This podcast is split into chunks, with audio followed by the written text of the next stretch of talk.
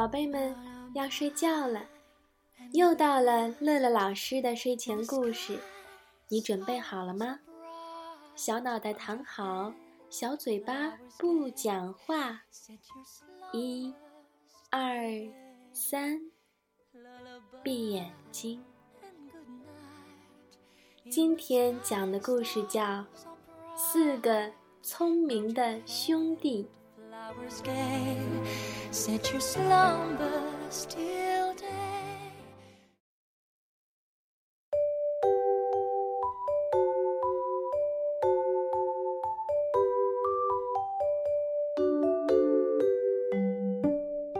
那是很久以前的事儿了。有一户贫穷的人家，夫妻俩。生了四个儿子，儿子长大后，穷人想让他们学点本事，以摆脱贫困。他对儿子们说：“亲爱的孩子们，我没什么东西给你们，必须要你们自己到这个世界去闯荡，去学习，自己掌握。”自己的命运，我看你们就从学习各种手艺开始，为将来独立生活打好基础。于是，四个兄弟拿着手杖，挎着小包，跟父亲告别，一起出门。拜师求艺去了。他们来到一个十字路口，不同方向的四条路分别通向不同的地区。老大说道：“我们必须在这儿分手。四年后的今天，我们再在这儿相会。这期间，大家要靠自己。”独立去学习谋生的本领了。互相珍重之后，他们各自踏上了不同的旅途。老大和弟弟们分手后，便抓紧时间赶路。在路上，他遇到一个人，问他准备到哪里去，想干什么。他回答说。我想，在这个世界闯荡闯荡，学一门手艺来充实自己。那个人说道：“那你就跟着我吧，我将教你如何成为一名前所未有的最精明的小偷。”老大说道：“不，这不是正当的职业。”靠这种本事谋生，最终免不了要被绞死。那人解释说：“嗨，你不必担心什么绞刑架，因为我只是教你如何找出最适合的方式方法和对象，取到别人得不到的东西，来无影去无踪，让别人找不着你的踪迹。”听完之后，年轻人被说服了。他跟着这位师傅学习，很快表现了他的天赋。只要是他想得到的东西，没有一样能逃过他的手心儿。老二在路上也遇到了一个人，当那人了解到。他此行的目的之后，就问他想学什么本领。老二回答说：“啊，我心里还没有底呢。”那人说道：“你就跟着我学做一名占星家吧，这是一种崇高的职业。”因为当你了解了星象后，就没有什么事儿能瞒过你了。一席话令他非常高兴，老二便在那位老师的教导下，成了一名非常出色的占星学家。他学业有成后，他准备告别老师回家去。老师给了他一个望远镜，说道。用这副望远镜，你能看清天上和地上所有的东西，没有什么事儿能瞒过你。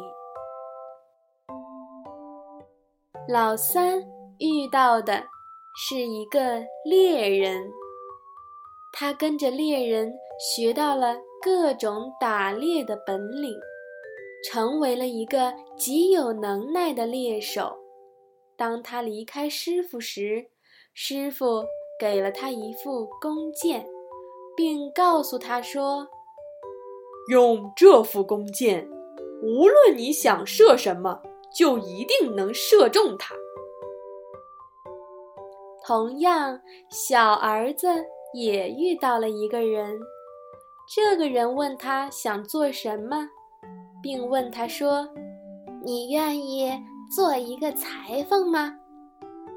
小儿子回答说：“不不，裁缝一天到晚都盘腿坐在那儿，拿着针线穿来穿去，提着熨斗推来推去，那工作不适合我做。”那人解释说道：“嗨。”我可不是那种裁缝，跟我学吧，你会学到一种完全不同于普通做衣服的裁缝手艺。尽管他还没有完全了解这人的手艺有什么特别之处，好奇心与求学心促使他还是答应跟他去学。并且学会了他的全部本领。离别师傅之时，师傅送给他一根针，说：“用这根针，你能把任何东西缝合起来，从软的鸡蛋到坚硬的钢铁。”被缝合后，真的可以说是天衣无缝，毫无破绽。四年以后，到了他们约定的日子，四个兄弟在十字路口相会了。他们欢欢喜喜地互道离别之情，一起回到了父亲的家里。将各自分别后的经历、学到了什么手艺，都告诉了父亲。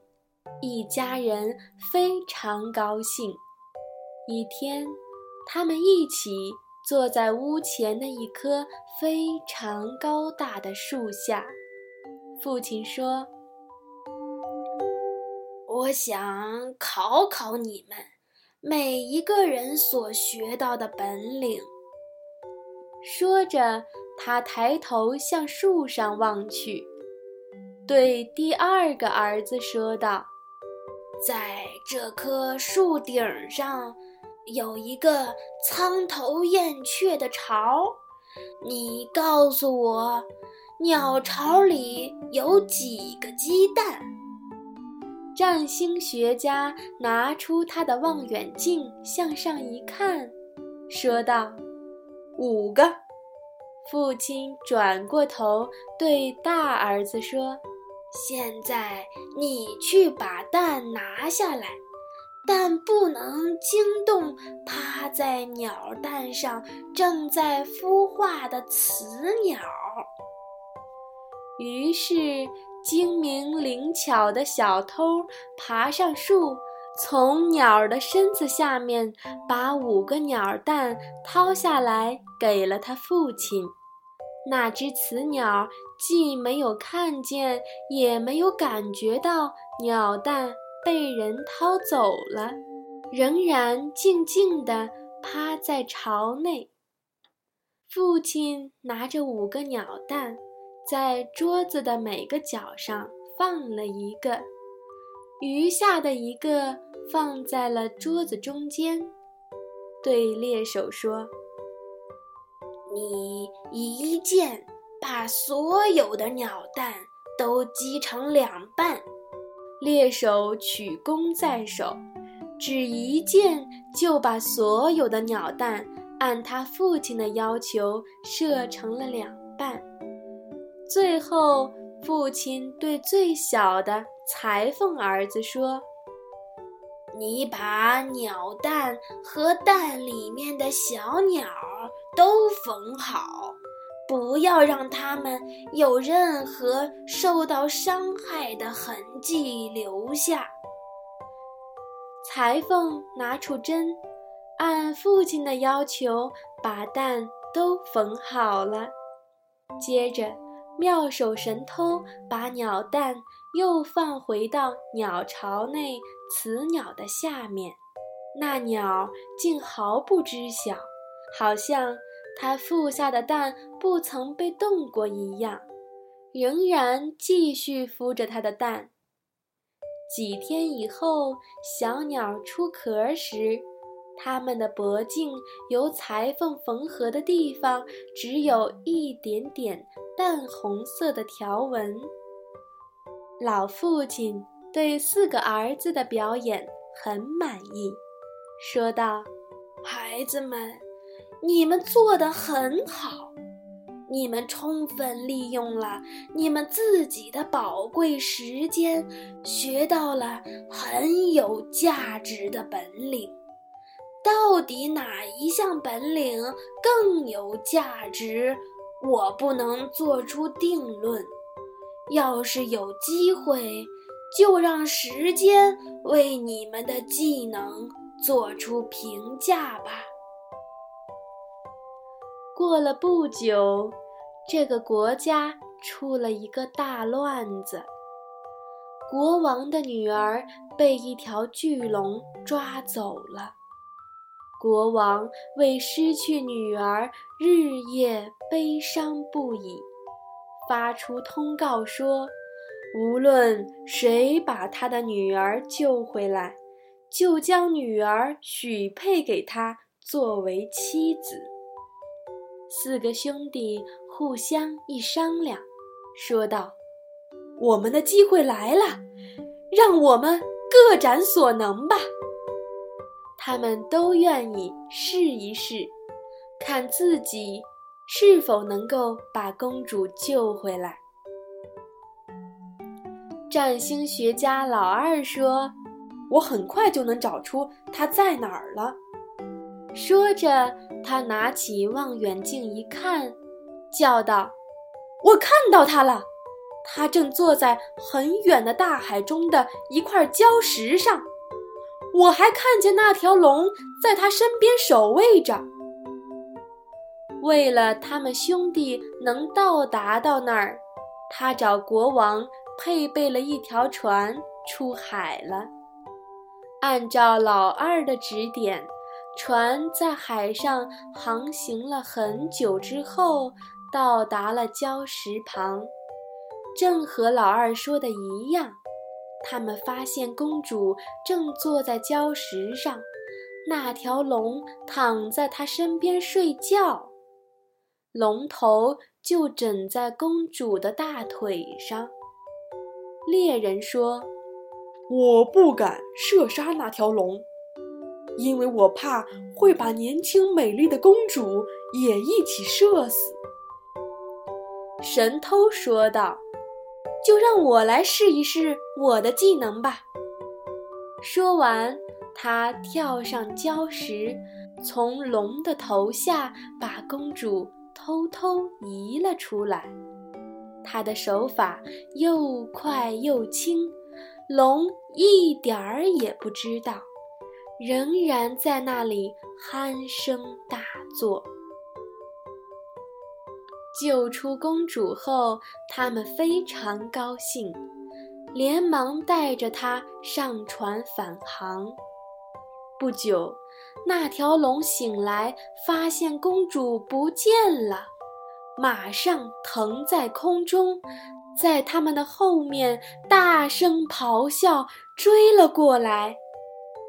当飞到船的上空时，它张牙舞爪地向他们猛扑了下来。说时迟，那时快，猎人举起弓箭，一箭射去，正好射中他的心脏。龙掉下来死去了，可他们仍未摆脱危险。因为那条巨龙的庞大尸体正好落在船上，把整条船给打碎了，他们全都掉到了无边无际的大海里，不得不抓着几块船板，茫然地漂游。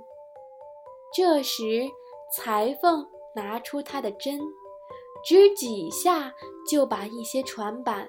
缝在一起了。他爬在上面，把四下漂浮的碎块统统捞上来，将它们全部缝合在一起。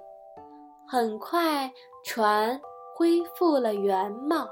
接着，他们兄弟几个和公主都上了船，有说有笑的继续向目的地航行。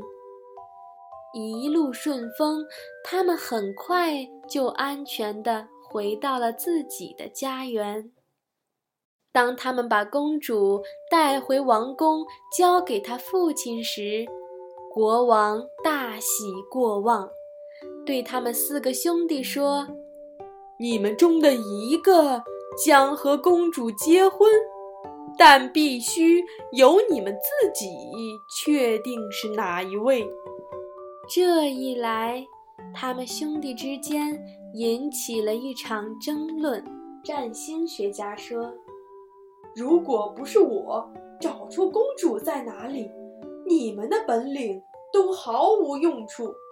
因此，公主应该属于我。”妙手神偷说：“如果不是我把公主从龙头下偷出来，你看到她。”又有什么用呢？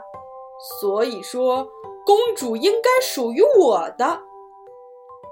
猎手说：“不对，她应该是我的。如果不是我把龙射死，它就会把你们和公主都撕成碎块。”裁缝说：“如果不是我把船再缝好的话，你们都会被淹死。因此。”他应该是我的人了。国王听了他们的争论，说道：“你们每一个人都有道理，但你们不能够都娶我的女儿啊！最好的办法就是谁也不娶我的女儿。作为对你们的回报，我就把王国的一部分。”划分给你们。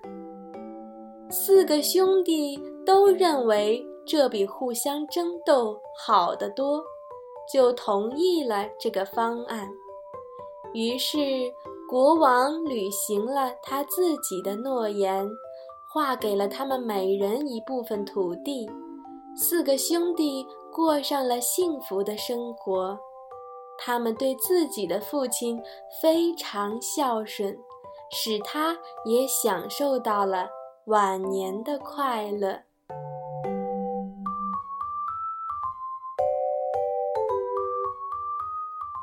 听完了故事，又到了我们读诗的时间了。今天给小朋友读的是元代诗人王冕的作品《墨梅》。墨梅，元。王冕，